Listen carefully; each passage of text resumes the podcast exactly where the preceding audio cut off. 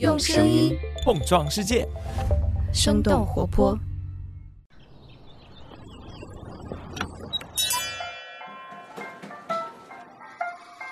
您的生动早咖啡好了，请慢用。嗨，早上好呀！今天是二零二二年的六月二十七号，星期一。这里是生动早咖啡，我是来自生动活泼的梦一。几条商业科技轻解读，和你打开全新的一天。不知道大家是否还记得呀？我们早咖啡在之前的节目当中提到过，TikTok.com 超越了 Google，成为全球访问量最大的网站。然而，今年 Google 旗下的 YouTube，他们的短视频平台 YouTube Shorts，在推出两年左右的时间里，就在越活跃用户等方面力压 TikTok，成为了海外版抖音最大的竞争对手。自 TikTok 在美国火爆以来，加入短视频战局的巨头不在少数，除了 Google 的 YouTube Shorts，还有 Meta 的 Reels、Snapchat 的 Spotlights 等等。而 YouTube Shorts 又是凭借哪些本领在撼动着 TikTok 霸主地位呢？这对于内容创作者们来说又意味着什么呢？我们今天的轻解读就与此相关。在这之前，我们先来关注几条简短的商业科技动态。首先来关注一下电动车制造行业。六月二十三号，也就是上周四，德国汽车品牌宝马在国内的第一家电动汽车工厂开业了。这家工厂是位于辽宁沈阳，投资大约是一百五十亿人民币。宝马表示，这是他们有史以来在中国市场进行的最大单笔投资。这家工厂投产之后，宝马在国内的合资企业华晨宝马的年产量将会达到八十三万辆。与此同时，根据晚点 Late Post 的报道，位于上海的特斯拉超级工厂将会在七月初短暂停工，目的是为了改造产线。提高产能，升级后的超级工厂年产量将超过一百一十万辆。不过，特斯拉官方对于这条消息还没有任何回应。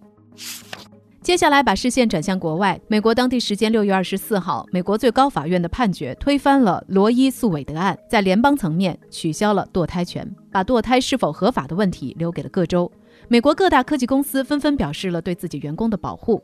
根据 CNBC 的报道，苹果、Google、亚马逊、Meta 和优步等等公司宣布将为自己的员工提供医保方案，支持员工寻求堕胎方面的医疗服务。不过，在用户层面，越来越多的人担心大公司的数据安全问题。执法机构可能从科技巨头那里获得与堕胎相关的用户数据，比如短信、位置信息和搜索历史等等。这些数据将会成为用户被起诉的证据。根据 CNN 的报道，二零一八年，美国密西西比州的一个堕胎案件，检方就使用了堕胎药的搜索记录作为二级谋杀的证据。最后来关注一下加密货币，在经历了价格暴跌、多家平台冻结提款之后，又出现了被黑客攻击的情况。根据路透社的最新报道，美国加密货币公司 Harmony 价值大约一亿美元的加密货币被黑客窃取。Harmony 在推特上表示，他们正在和 FBI 合作来寻找黑客，并且开出了一百万美元的悬赏。以上就是值得你关注的几条商业科技动态，别走开，我们马上和你一起来聊聊为什么 YouTube Shorts 在短短两年时间里。能够成为 TikTok 的有力竞争者。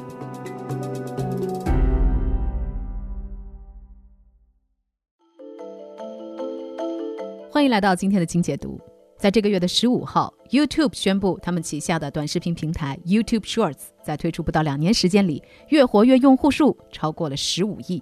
根据移动应用分析商 App Annie 之前的预测，今年 TikTok 的月活也将会超过十五亿。那这样看来，海外短视频战场可谓是硝烟四起。但是在五年之前，这个战场还是一片广阔的蓝海。二零一七年，刚刚收购 Musically 的字节跳动在韩国、日本上线 TikTok，随即扩展到了全球多个国家。二零一八年，通过在竞争对手 Facebook 上疯狂投放广告，TikTok 超过了 Facebook，在二零一九年实现了日活破亿的成就。而二零二零年是 TikTok 迅猛增长的一年，也是涌现政治风暴和竞争对手的一年。海外短视频市场局势的变化快到以月而并不是年来作为单位了。二零二零年的六月，印度政府对 TikTok 下达禁令；七月，美国政府高层表态将会封禁 TikTok。随后的八月和九月，Facebook 和 YouTube 接连发布短视频产品 Reels 和 YouTube Shorts。虽然之后美国新任总统拜登撤销了对 TikTok 的禁令，但是两大巨头的加入没有留下让 TikTok 喘息的机会。在发布近两年的时间里，Reels 和 YouTube Shorts 也在迅速的发展，特别是 YouTube Shorts。Google 首席执行官表示，YouTube Shorts 现在每天产生三百亿次的浏览量，是去年的四倍。YouTube Shorts 更是被《华尔街日报》称为 TikTok 最重要的一个竞争对手。那么，Google 旗下的 YouTube Shorts 到底有着哪些独特的优势？为什么它可以在不到两年的时间里实现和 TikTok 相媲美的十五亿月活的成就呢？原因之一，填补印度短视频市场的空缺。由于印度政府在2020年以国家安全为由对 TikTok 采取了屏蔽措施，因此印度自然地成为了 YouTube Shorts 的机会窗口。根据《华尔街日报》的报道，YouTube Shorts 在印度的成功甚至要比在美国更早。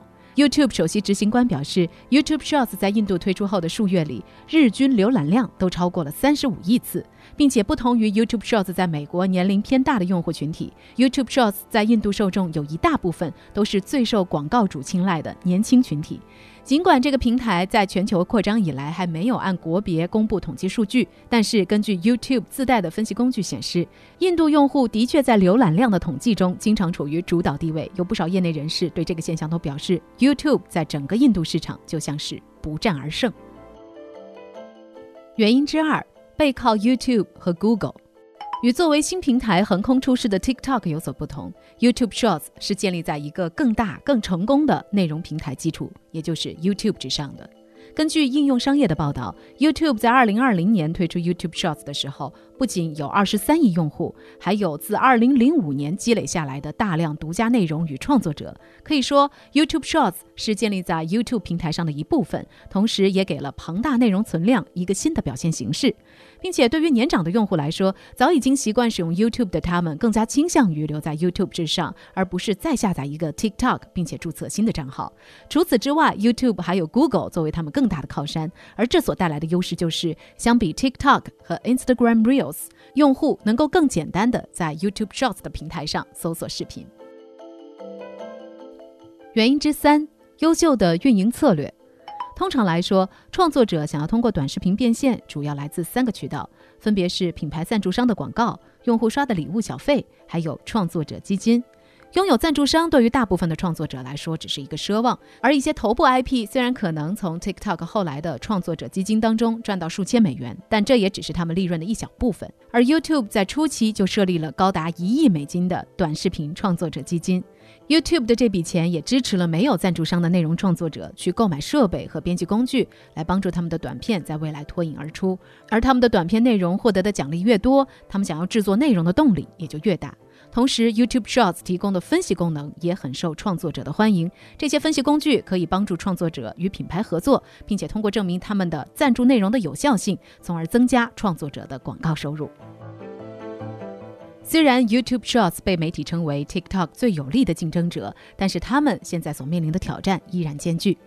首先，它需要警惕内部长视频的互相蚕食风险。在商业战略当中，有一个名词叫做 Market Cannibalization。中文的含义就是市场蚕食，它指的是虽然一个公司新产品的销售额在增长，但是公司整体的市场份额却并没有增加。市场蚕食有的时候是一种用来打击竞争对手而有意为之的策略。比如说，苹果公司的创始人乔布斯，他曾经就说过：“如果你不吃掉自己，别人就会吃掉你。”尽管他们当时新发布的 iPhone 确实吞噬了老款 iPhone 的市场份额，新推出的 iPad 蚕食了 Mac 的市场份额，但他们对其他品牌的智能手机和平板电脑造成了更大的冲击。当然，市场蚕食也是存在风险的。任何新产品的推出都有从其他产品系列当中挖走客户的可能，对于 YouTube 来说也是如此。根据 Variety 杂志的报道，今年四月发布的一季度财报显示，YouTube 的收入同比增长只有百分之十四，而华尔街的预期是百分之二十五。有分析师认为，除了俄乌冲突等等外部影响，收入增速不及预期的一个重要原因就是 YouTube Shorts。因为目前 YouTube Shorts 还不展示广告，而许多 YouTube 用户又从有广告支持的视频转移到了 YouTube Shorts 之上，反而减少了整体广告的收入。不过，Google 高管们表示已经开始测试 YouTube Shorts 的广告形式。Google 首席财务官表示，YouTube Shorts 的货币化已经开始，早期广告商的反响不错。但是，伯恩斯坦的互联网分析师马克·施穆利克认为，YouTube Shorts 是一种防御产品，目的是用来防止 YouTube 创作者将更多的精力投入到 TikTok 之上。Google 和 Meta 等等现有企业如何从短视频当中赚钱，仍然是一个大问题。其次，TikTok 依然强大，Reels 也不容小觑。根据 Sensor Tower 的数据，虽然 YouTube Shorts 的用户数量在不断的攀升，但就今年前三个月的数据来看，TikTok 依然是全球下载量最高的应用程序。与此同时，为了吸引更多独家优秀的创作者，保持领先地位，TikTok 承诺他们会在三年之内将他们的创作者基金的金额增加到十亿美元。除了金额的激励之外，TikTok 在二零一九年发布的 Creator Marketplace 对于创作者和品牌方来说依然具有吸引力。这是一个服务创作者和品牌商的交易平台。台品牌商可以在平台上联系有才华的创作者，邀请他们合作，而创作者也可以搜索由品牌创建的相关公开活动，主动申请和品牌商的合作。另外，Meta 在短视频领域的投入也在不断的加码。去年七月，Meta 宣布，他们计划在二零二二年年底之前，共计发放超过十亿美元的奖金，用来把创作者留在自己的生态系统里。而今年的六月，Meta 也表示要在 Instagram 上推出与 TikTok Creator Marketplace 类似的产品。除此之外，在没有 TikTok 的印度市场，Meta 也在积极布局。根据《华尔街日报》的报道，二零二一年初，Instagram 在印度的用户数已经突破了二点四亿。而为了对抗 Instagram，Google 除了推出现有的 YouTube Shorts 之外，他们还拿出了一百亿美元的印度数字化基金，采取地毯式轰炸的方式，对剩余的本地初创公司进行孵化和培育。聊到这儿了，也想来问问你，你最看好哪个短视频平台呢？你觉得未来海外短视频市场的格局会有怎样的发展趋势呢？也欢迎你在我们的评论区和我们一块儿来聊聊。好了，这就是我们今天的生动早咖啡，我们在这周三一早再见啦，拜拜。这就是今天为你准备的生动早咖啡，希望能给你带来一整天的能量。如果你喜欢我们的节目，欢迎你分享给更多的朋友，这会对我们非常有帮助。同时，你也可以在公众号和微博搜索“生动活泼”，声是声音的声，这样就可以了解更多与我们节目相关的信息啦。生动早咖啡，期待与你下次再见。